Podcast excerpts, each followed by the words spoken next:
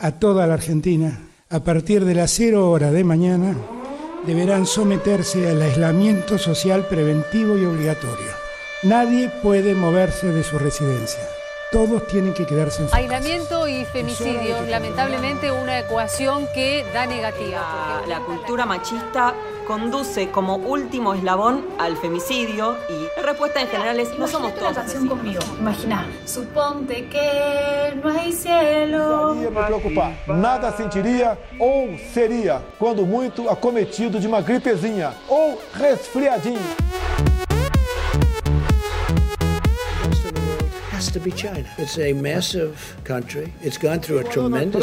Eres un miserable Donald Trump. Él actúa como un, no solo como un cowboy, racista, el supremacista. desafío de evitar algo que para mí es mucho más peligroso que el coronavirus, que es el populismo. Realmente el populismo Eh, hecho un cacerolazo pidiendo que los políticos se bajen el sueldo.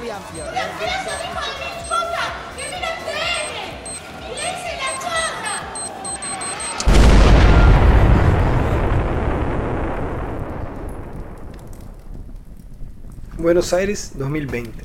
El mundo es arrasado por una pandemia mortal.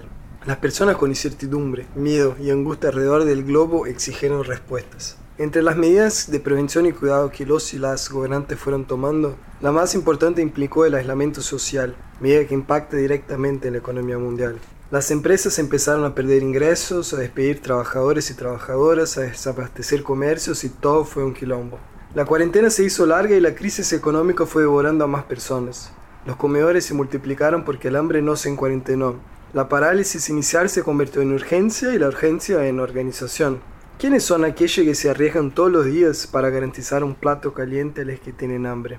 En este capítulo vamos a escuchar testimonios de aquellos que se organizan, desde donde pueden, para construir poder popular.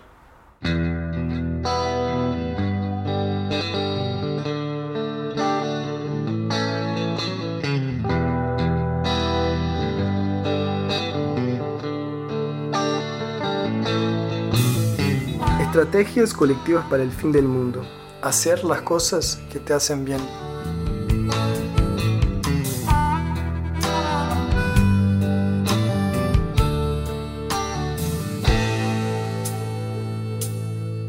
Estaba el diablo mal parado en la esquina de mi barrio. Mi nombre es Juan José García. Bueno, me llamo Rodrigo. Mi nombre es Lorena. Karina. Darío.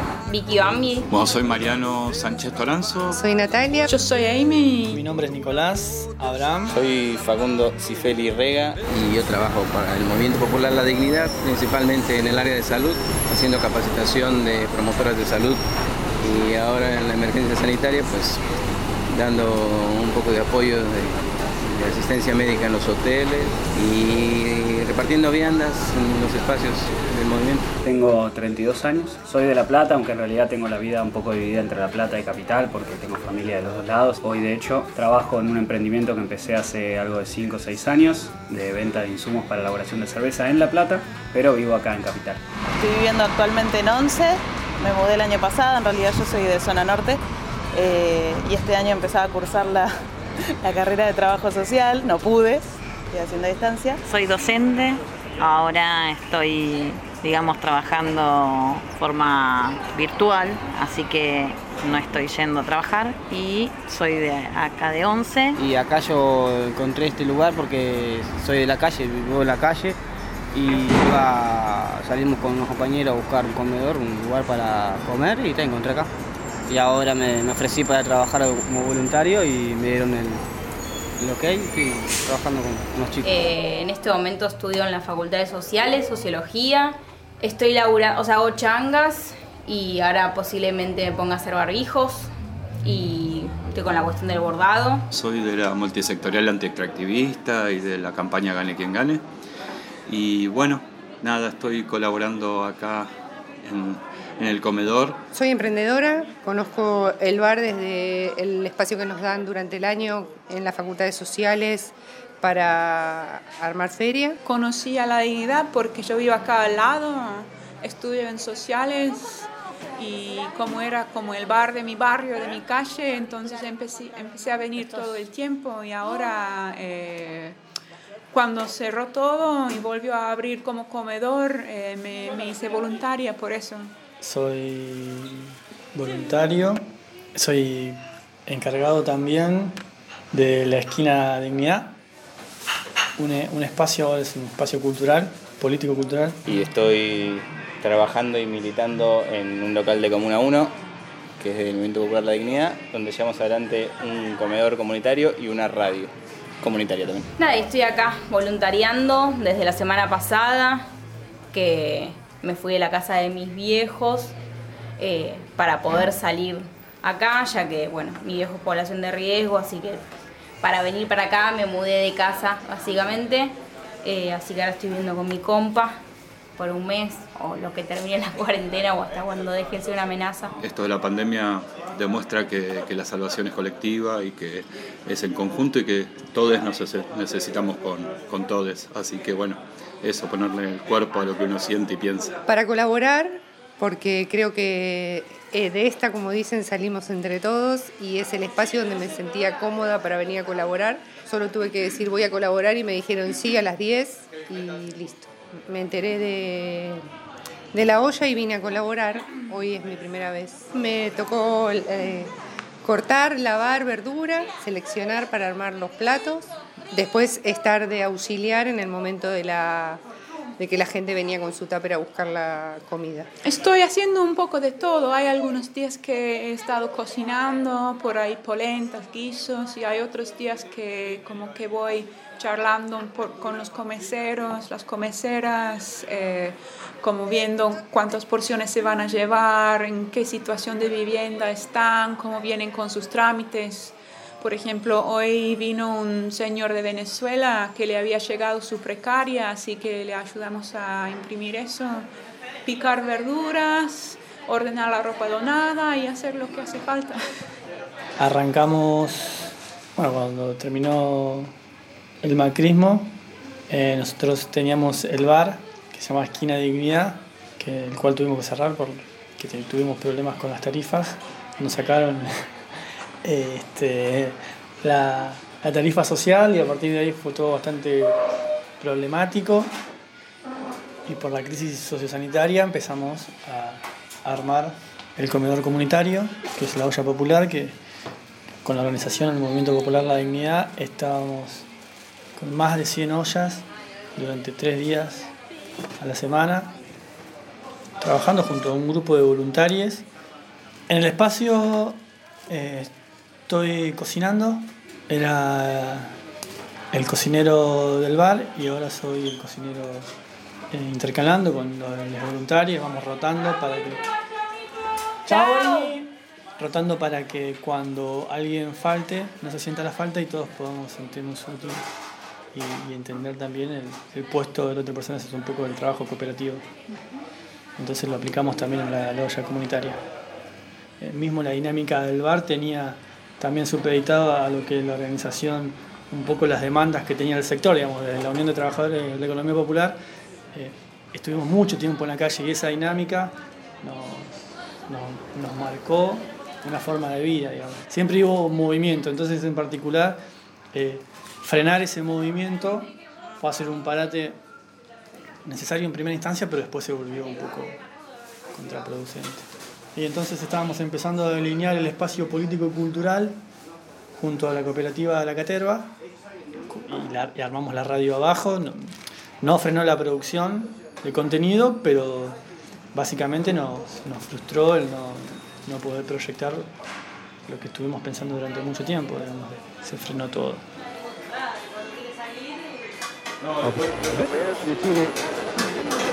El trabajo voluntario expresión genuina de la actitud comunista ante el trabajo en una sociedad donde los medios fundamentales de producción son de propiedad social. Es el ejemplo de los hombres que aman la causa de los proletarios y que subordinan a esa causa sus momentos de recreo y de descanso para cumplir abnegadamente con las tareas de la revolución. Junto a eso un gran sentido del deber. Con nuestra sociedad que estamos construyendo, con nuestros semejantes como seres humanos y con todos los hombres del mundo. Eso es algo que debe caracterizar al joven comunista. Al lado de eso su gran sensibilidad, su sensibilidad frente a la injusticia, su espíritu inconforme cada vez que surge algo que está mal y pensar todos y cada uno cómo ir cambiando la realidad, cómo ir mejorándola. Junto a eso, un gran espíritu de sacrificio, no solamente para las jornadas heroicas, sino para todo momento.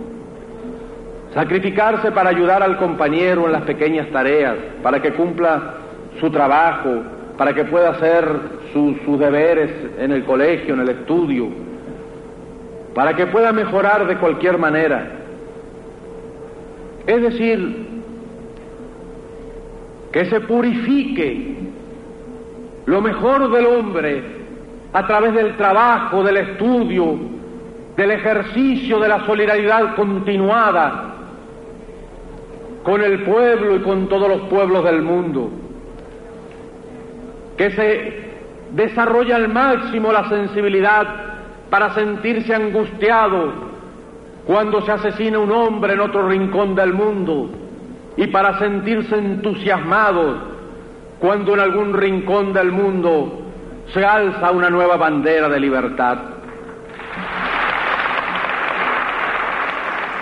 Porque no sé cuándo lo milité. Antes de venir a estudiar a Buenos Aires yo ya estaba participando, yo soy de la Barría, trabajando la Intendencia eh, como profesor de percusión con un grupo, en un club, club provincial, desde siempre, porque antes de recordar ese que fue mi primer trabajo, estábamos con mi mamá que daba la taza de leche en una iglesia y, estábamos con ella siempre y jugábamos nada, eventos Papá Noel, cosas así, juntar gente con la iglesia, después con camino propio. Entré más extrañamente de lo que creía. No, no, no, no fue una decisión empezar a militar, se fue dando.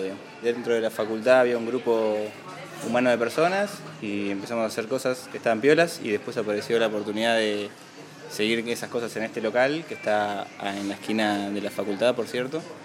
Y ahora intentamos hacer cosas piolas también pero no solo para la facultad, sino también para el barrio. A mí personalmente me parece que está buenísimo poder ocupar el tiempo haciendo cosas que uno cree que están piolas. Eh, entonces, bajo el título que sea, si quieres ser militancia, voluntariado o, lo que vos quieras llamarte, eh, está bueno.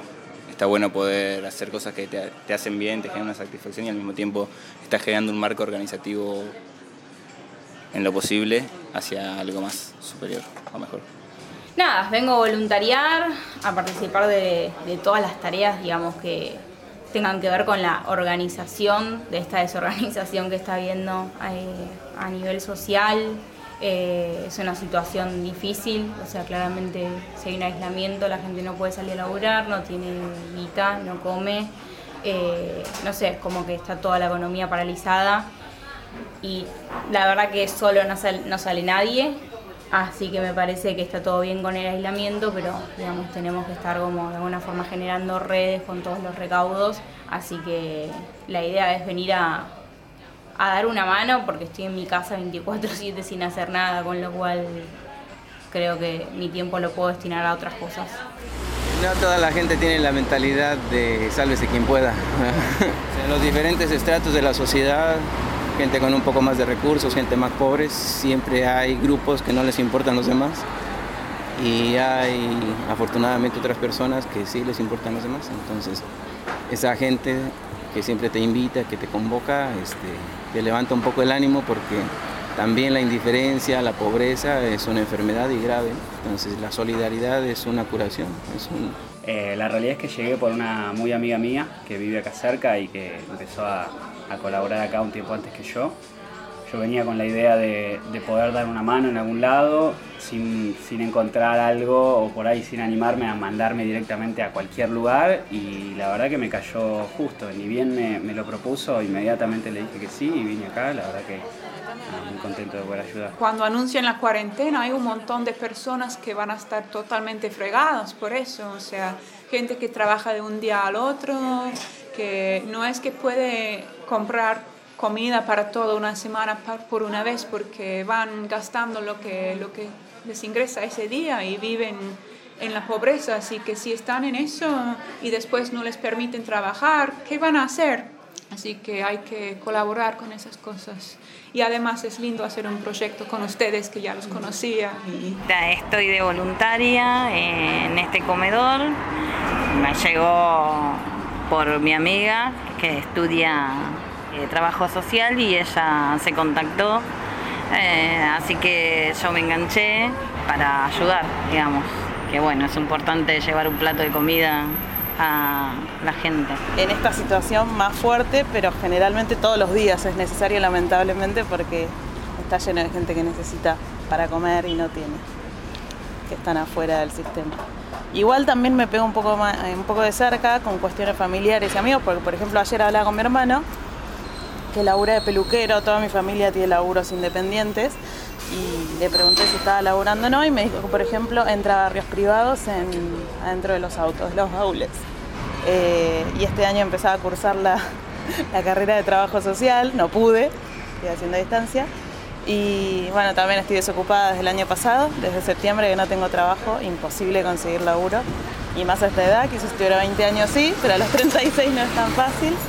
Y nada, la cuarentena me pegó acá, pagando un alquiler, sin laburo, sin poder empezar a cursar. Y empezás a caer en realidades, en realidades que se sufren hoy en día, porque me pasó en mi vida privada de, bueno, ir buscando soluciones para, llegar a fin de mes y, estar encerrado también mirando los, medios de comunicación, se, se transforma en una una psicosis de, sentirse en una economía de guerra y no palparla, hasta que finalmente sí, la perspectiva a futuro, que muchos no queremos mirar porque parece que es un bajón, pero sin embargo nos, deja esa idea de no saber, de una incertidumbre, de no saber eh, cómo vamos a, a pagar el mes que viene, porque estabas en la economía formal, pero la economía formal eh, yo vivo con mi hermano, como te decía, eh, le descontaron el sueldo, entonces antes llegábamos poco y ahora no vamos a llegar. Yo estoy en la economía informal y, no cobro nada. Entonces es como si antes estaban en la línea y yo me considero clase media, digamos, vine a estudiar gracias al aporte de mi familia y entonces empezamos a cocinar nuestro propio pan, eh, hacer masa madre pero para tener levadura y no comprar levadura tengo que hacer comida para vender al edificio, ver qué recovecos, entonces hacia adelante medio desesperante, casi que uno no, quisiera mirar mucho para adelante. O sea, uno tenía como una economía que ya la venía acotando y de repente quedó acotadísima al no tener estos ingresos eh, que para mí eran 100% de las ferias a las que asistíamos, a los espacios que nos daban. Eh, y, bueno, se me ocurrió por este lado, porque cada vez está más difícil salir a la calle, no todo el mundo tiene permiso y la gente, o sea, al abrirse los negocios, la gente tiene los productos para hacer sus lo que vende, venderlo, o sea, como que se está generando de a poquito y bueno, ayudando a otros emprendedores, haciendo entregas eh, autogestivas y súper económicas, accesibles para que sea para generar el círculo entre, entre nosotros mismos. Eh, durante todo el año pasado, eh, por el hecho de haber venido cultivándose ya una crisis en el país, yo ya venía eh, manejando todo con, como si te dijera, correa corta. Yo llevo un estilo de vida muy austero en general también, así que en ese sentido tampoco me pegó tanto. Por ahí en el sentido comercial ya venía como un poco preparado, no esperaba, no esperaba todo esto, pero ya venía, como si te dijera, en alerta, ¿me entendés? Entonces, en ese sentido, fue un golpe más y a seguir bancándola. Yo soy una persona muy activa, me gusta hacer muchas cosas, deportes, estar con personas, así que las primeras dos semanas me afectó en el sentido de estar muy frustrada, de estar un poco estresada por no poder salir, ese tipo de cosas. Eh, afortunadamente estoy, o sea, por mi trabajo, como que muchas veces me pagan después, así que por ahora estoy bien de plata y eso me da tiempo para hacer otras cosas. Entonces, en ese sentido, como no sé si es culpa, pero realmente si, bueno, che, estoy 24 horas al día al pedo, como que realmente puedo destinar mi tiempo. Y psicológicamente a todos me parece, como el encierro, el no estar en contacto, en no ver, tipo, no cruzar miradas, en no reírse, eh, salir a la calle, tipo, y sentir que sos una amenaza. O sea, siento que hay como una individualización como de la enfermedad bastante zarpada. Y si vos te contagias es por culpa tuya o porque algo no hiciste, porque hay una individualización de los cuidados. Económicamente tengo la suerte, digamos, en este momento de tener dos viejos que están teniendo ambos dos, digamos, eh, sueldo fijo, con lo cual es un montón en esta situación.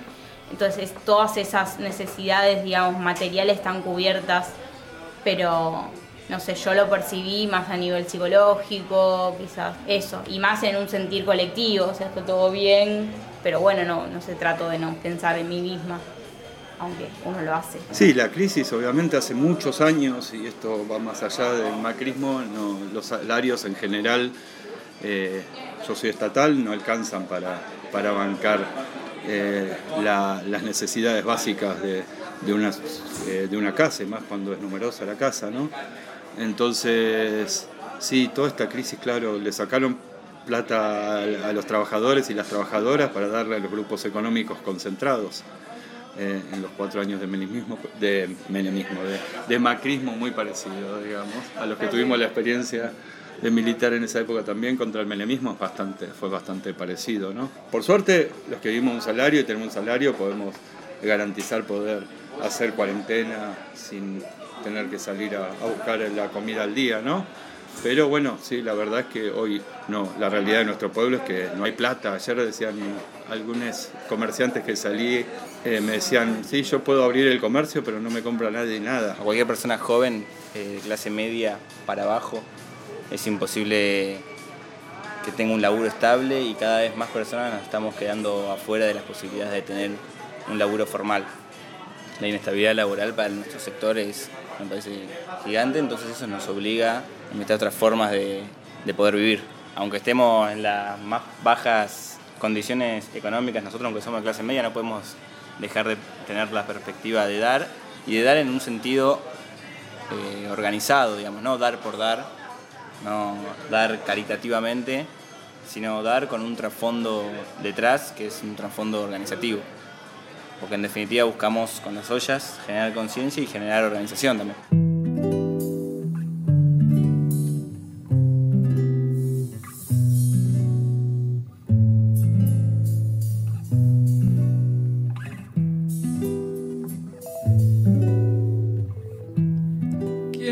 que todo está perdido.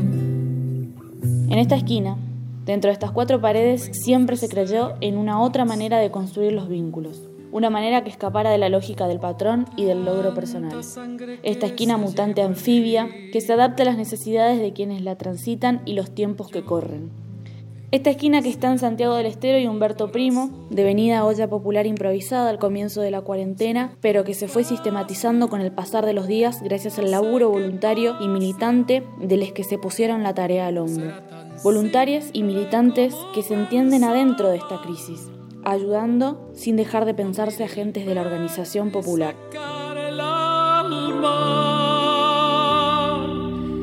Una cuchillada de amor.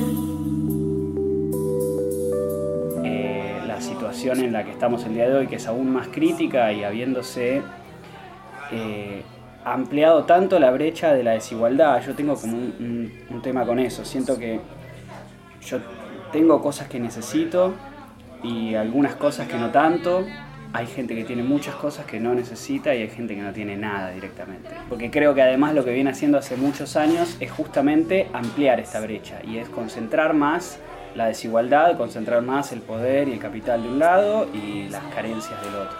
Y esto fue como la gota que rebalsó el vaso, porque el otro día lo hablaba con uno de los chicos acá, yo creo que esta situación le pega a todos, a todos, desde el que está más arriba el que está más abajo, pero no le pega a todos por igual.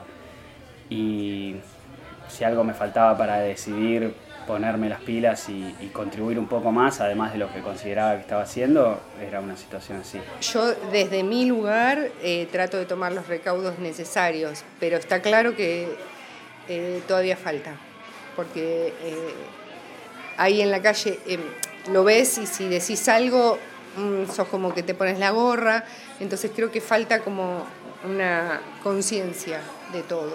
Y la verdad que el trabajo voluntario es eso, es amor puro, es, es amor por, eh, por el prójimo, la prójima y por entender eso, que somos un todo, parte de un todo y que nos tenemos que hacer responsables y, y vamos a ser completamente felices y vivimos en una comunidad armónica con, con un pueblo feliz. ¿no?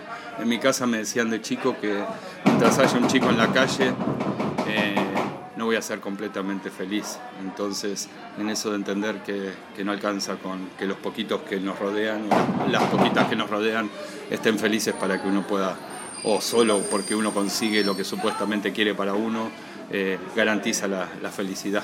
No es así. Es que la, la, salida es colectiva, que se tiene que gobernar para, para todas las personas, que hay que terminar con, el, con las políticas más focalizadas para empezar a, a, generar derechos universales. Todas y todos en este país, por haber nacido, por decidir vivir en este país, deberíamos tener garantizadas las, el acceso a nuestros derechos humanos básicos. Entender el país y nuestra Latinoamérica como un todo y, en ese sentido focalizar las políticas, no en facilitarle negocios negociados a, empresarios que, que nunca dejan sus ganancias en, el territorio, sino que bueno, empezar a apostar en, en la economía popular, en, en, lo micro y en lo colectivo, ¿no? y producir el alimento que necesita nuestro pueblo, garantizarlo. Y ojalá sirva esta crisis eh, para hacer transformaciones de fondo y se vuelva a focalizar en eh, la economía, el Estado, en, en, el bienestar de nuestro pueblo y, de, y en tener una relación también armónica con, con la naturaleza, con la Pachamama. Y a mí me parece que es importante tener eso presente de que no es que les estamos como haciendo un favor, sino que el ser humano tiene un derecho a comer, tiene un derecho a la vivienda, a la comida, a la salud. Y yo creo que es importante verlo desde así y como reflexionar también sobre cómo podemos generar esas demandas que se van a escuchar después más allá de este espacio. Y creo que el camino va a ser largo, pero que podemos ir construyendo cosas que duran. Y me refiero a eso de que ya hemos estado hablando de cómo podemos autogestionar este espacio, eh, cómo puede ser un, un, espacio que genera laburo y a la vez opera como comedor. Yo creo que va a haber un montón de como redes que son más bien solidarias o autogestivas y que salen un poco. También vamos a tener que replantear un poco nuestro, nuestra relación con la naturaleza. No sé cómo se va a resolver, si, pero no sé, me parece que es reforzando los lazos comunitarios, o sea, como generando redes eh, de laburo, de garantizar la comida, digamos, para todos de forma comunitaria, como que es un momento de crisis. Pero imagino que, no sé, eso, en comunidad, o sea, como qué haces cuando no se tiene, o sea, no se puede conseguir, como bueno, queda compartir, me parece. La mejor estrategia es poder generar redes colectivas y ayudarnos mutuamente económicamente, generando laburo, eh, pensando y siempre teniendo en cuenta que, que, la única salida es colectiva, así que lo único que me parece que se puede hacer es juntarnos y acompañarnos, contenernos y pensar cosas violas para poder hacer y sobrevivir. Si algo que está demostrando la sociedad argentina hoy es que, que es muy solidaria desde siempre, pero por sobre todas las cosas es que tuvo una capacidad de adaptación que a mí me sorprende y que, que, eso puede llegar a terminarse si el, si el Estado no toma medidas claras. Por eso yo te digo, porque creo que es muy fácil encontrar una solución. Porque esta capacidad de adaptabilidad que tuvo la sociedad hasta ahora no quiere decir que los próximos 60 días de cuarentena vayas a tener la misma adaptabilidad. Yo no voy a, si te digo de acá a 60 dónde voy a estar, y probablemente esté reclamando que no me cobren la tarifa porque no la voy a pagar, digamos. Entonces hay un clima que se empieza a tensar y que la única salida me parece... Eh, ahí está la clave de, dar vuelta a la Argentina. Sacarle a los, a los que más tienen y dejar de paviar. Luna de los pobres siempre abierta.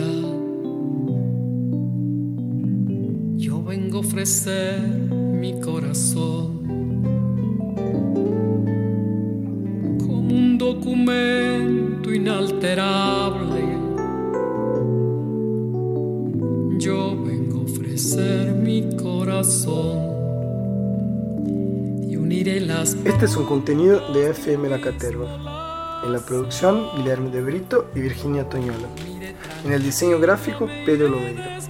Colaboraron y testimoniaron todos los voluntarios y militantes de Esquina Dignidad Constitución. Ok, es anónimo. ¿Esto se edita después? Te estoy dando pie para el final. Algo que me alivie un poco más. Cuando no haya nadie cerca o lejos, yo vengo a ofrecer mi corazón. Cuando los satélites no alcancen, yo vengo a ofrecer mi corazón y hablo de país.